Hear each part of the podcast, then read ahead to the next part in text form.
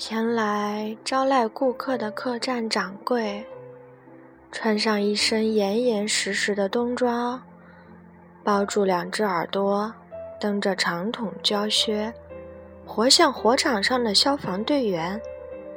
一个女子站在候车室窗旁，眺望着路轨那边。她披着蓝色斗篷，蒙上了头巾。车上带下来的暖气尚未完全从岛村身上消散，岛村还没有感受到外面真正的寒冷。他这是第一次遇上这雪国的冬天，一上来就被当地人的打扮吓住了。真冷的要穿这身衣服吗？嗯，已经完全是过冬的装束了。雪后放晴的头一晚特别冷，今天晚上可能降到零下里。已经到零下了吗？岛村望着屋檐前招人喜欢的冰柱，同客栈掌柜一起上了汽车。在雪天夜色的笼罩下，家家户户低矮的屋顶显得越发低矮。仿佛整个村子都静悄悄地沉浸在无底的深渊之中。难怪喽，手无论触到什么东西都觉得特别的冷啊。去年最冷的是零下二十多度呢。雪呢？雪嘛，平时七八尺厚，下大了恐怕有一丈二三尺吧。大雪还在后头喽。是啊，是在后头呢。这场雪是前几天下的，只有尺把厚，已经融化的差不多了。能融化掉吗？说不定什么时候还会再来一场大的呢。已经是十二月上旬了，岛村感冒总不见好，这会儿让冷空气从不通气的鼻孔一下子冲到了脑门心儿。清鼻涕簌簌的流个不停，好像把脏东西都给冲了出来。老师傅家的姑娘还在吗？嗯，还在，还在，在车站上。您没看见，披着深蓝色斗篷的，就是，就是他。回头可以请他来吗？今天晚上，是今天晚上。说是老师傅的少爷坐末班车回来，他接车去了。在木槿的镜中看到叶子照拂的那个病人，原来就是岛村来会晤的这个女子的师傅的儿子。一了解这点，岛村感到仿佛有什么东西掠过自己的心头，但他对这种奇妙的姻缘。并不觉得怎么奇怪，倒是对自己不觉得奇怪感到奇怪。岛村不知怎的，内心在想：凭着指头触感记住的女人，与眼睛里灯火闪映的女人，她们之间会有什么联系？可能会发生什么事情呢？这大概是他还没有从木槿的镜中清醒过来的缘故吧。他无端的喃喃自语：“那些木槿的流逝，难道就是时光流逝的象征吗？”对于温泉客栈来说，滑雪季节前是顾客最少的时候。岛村从室内温泉上来，已是万籁俱寂了。他在破旧的走廊上每踏一步，都震得玻璃门沙沙作响。在长廊尽头账房的拐角处，亭亭玉立地站着一个女子。她的衣服下摆铺展在乌亮的地板上，使人有一种冷冰冰的感觉。看到衣服下摆，岛村不由得一惊。他到底还是当艺妓了吗？可是，他没有向这边走来，也没有动动身子，做出迎客的娇态。他从远处看他那亭亭玉立的姿势，感受到他有一种真挚的感情。他连忙走过去，默默地站在女子身边。女子也想绽开她那施粉黛的脸，结果适得其反，变成了一副哭丧的脸。两人就那么默默无言地走向房间。虽然发生过那种事情，但他没有来信，也没有赴约，更没有信守承诺送来舞蹈造型的书。在女子看来，准以为他是一笑了之，把自己忘了。按理说，岛村是应该首先向他赔礼道歉或解释一番的，但他连瞧都没瞧岛村一眼，就一直往前走。他察觉到，他不仅没有责备自己的意思，反而在一心倾慕自己，这就使他越发觉得，此时自己无论说什么。都会被认为是不真挚的。他被他设服了，沉浸在美妙的喜悦之中，走到了楼梯口，他才突然把左拳伸向了女子的眼前，竖起食指说：“他最记得你呢，是吗？”女子一把攥住他的指头，没有松开。手牵手的登上楼去，在被炉前，他把他的手松开时，一下子连脖根都长红了。为了掩饰这点，他慌里慌张的又抓住了他的手，说：“你是说他还记得我吗？”他从女子的掌心里抽出右手，伸进被炉里，然后再伸出左拳，说。不是右手，是这个呀。嗯，我知道。他装作若无其事的样子，一边抿着嘴笑起来，一边掰开他的拳头，把自己的脸贴了上去。你是说他还记得我吗？哦，真冷啊！我头一回摸到这么冰凉的头发。东京还没下雪吗？虽然那时候你是这样说了，但我总觉得那是违心的话。要不然，年终岁末，谁还会到这样寒冷的地方来呢？那个时候，已经过了雪崩危险期，到处一片嫩绿，是登山的季节了。过不多久。饭桌上就将看不见通草的新芽了。岛村无所事事，要换回对自然和自己容易失去的真挚感情，最好是爬山。于是他常常独自去爬山。他在县界的山上待了七天。那天晚上，他一到温泉浴场，就叫人去叫艺妓。但是女佣回话说，那天刚好庆祝新铁路落成，村里的简房和戏棚都用作了宴会场地，异常热闹。十二三个艺妓人手已经不够，怎么可能叫来呢？不过老师傅家的姑娘，即便去宴会上帮忙，顶多表演两三个节目就可以回来，也许她会应召前来吧。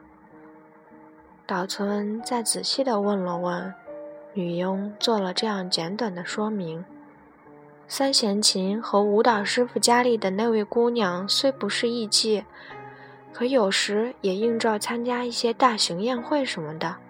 这里没有年轻的，中年的倒很多，却不愿跳舞。这么一来，姑娘就更显得可贵了。虽然他不常一个人去客栈旅客的房间，但也不能说是个无暇的良家闺秀了。岛村认为这话不可靠，根本没有把他放在心上。约莫过了一个钟头，女佣把女子领来。岛村不禁一愣，正了正坐姿，女子拉住站起来就要走的女佣的袖子，让她依旧坐下。女子给人的感觉洁净的出奇，甚至令人想到她的脚趾弯里大概也是干净的。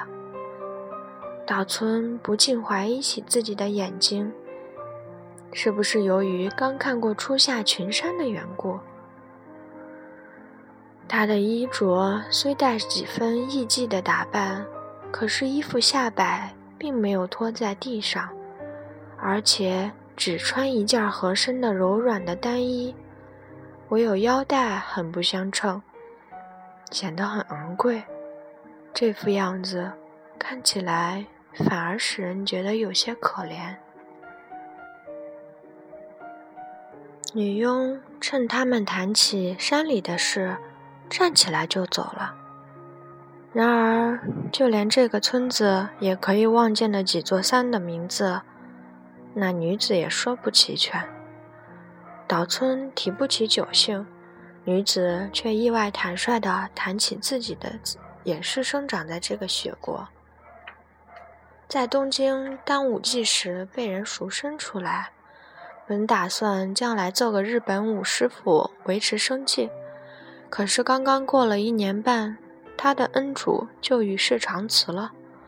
也许从那人死后到今天的这段经历，才是他真正的身世吧。这些他是不想马上坦白出来。他说是十九岁，果真如此的话，这十九岁的人看起来倒像有二十一二岁了。岛村这才得到一点宽慰。开始谈起歌舞伎之类的事来，他比他更了解演员的艺术风格和意识。也许他正渴望着有这样一个画伴儿，所以津津乐道。谈着谈着，露出了烟花巷出身的女人的坦率天性。她似乎很能掌握男人的心理。尽管如此，岛村一开头就把她看作是良家闺秀。加上他快一个星期没有和别人好好闲谈了，内心自然热情洋溢。首先从他的身上感受到一种类似友情的东西。他从山上带来的感伤也浸染了女子身上。一日下午，女子把玉具放在过道，顺便跑到他的房间里。他正要坐下。岛村突然叫他帮忙找个艺妓来，你说是帮忙？还用问吗？真讨厌！我做梦也没想到你会托我干这种事。他愤然地站在窗前，眺望着县界上的重山叠嶂，不觉脸颊绯红了。这里可没有那种人。说谎？这是真的吗？说着。他突然转过身子，坐在窗台上。这可绝对不能强迫命令啊！一切得听随意记的方便。说真的，我们这个客栈一概不帮这种忙。你不信，找人直接问问就是了。你替我找找看嘛。我为什么一定要帮你干这种事呢？因为我把你当朋友嘛。以朋友相待，不向你求欢，这就叫做朋友。女子终于被激出这句带志气的话来，接着又冒了一句：“你真了不起，居然托我办这种事儿。这有什么关系呢？在山上，身体是好起来了，可脑子还是迷迷糊糊。就是现在同你说话吧。”心情也还不是那么痛快。女子垂下眼睛，默不作声。这么一来，岛村干脆露出男人那副无耻相来。他通情达理，百依百顺，大概已经成了一种习惯。他结眉深黛，那双垂下的眼睛显得更加温顺，更加娇艳了。岛村望着望着，女子的脸微微左右晃了晃，又泛起了一抹红晕。就叫个你喜欢的嘛。我不是在问你吗？我初来乍到的，哪里知道谁漂亮？你是说要漂亮的，年轻就可以？年轻姑娘嘛，各方面都会少出差错，不要唠叨的令人讨厌就行。迷糊一点的也不要紧，洁净就行了。等我小凉天的时候就去找你。我不再来了。胡说！真的，不来了，干嘛要来呢？我想跟你交个朋友，清清白白的，才不向你求欢呢。你这种人真少见啊！要是发生那种事儿，明天也许就不想再见到你了，也不会有兴致跟你聊天了。我从山上来到这个村子，难得见人就感到亲热。所以不向你求欢。要知道，我是个游客呀。嗯，这倒是真的。是啊，就说你吧，假如我物色的是你讨厌的女人，以后你见到我也会感到心里不痛快的。若是你给我挑选，总会好些吧？我才不管呢！他使劲说了一句。调转脸又说：“这倒也是。要是同女人过夜，那才扫兴呢，感情也不会持久的吧？”是啊，的确是那么一回事。我出生在港市，可这里是温泉浴场。姑娘出乎意外的用坦率的口吻说：“客人大多是游客，虽然我还是个孩子。”听听形形色色的人的话，也会知道，那些人心里十分喜欢你，当面又不说，总使你依依不舍，流连忘返。即使分别之后，也还是那个样子。对方有时想起你，给你写信的，大体都是属于这类人。女子从窗台上站起来。又轻柔地坐在窗前的榻榻米上，她那副样子，好像是在回顾遥远的往昔，才忽然坐到岛村身边似的。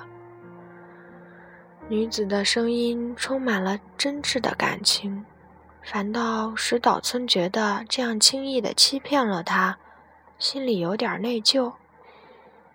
但是他并不是想要说谎。不管怎么说，这个女子总是个良家闺秀。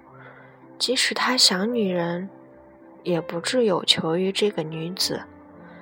这种事，他满可以毫不作孽的轻易了结。他，他过于洁净了。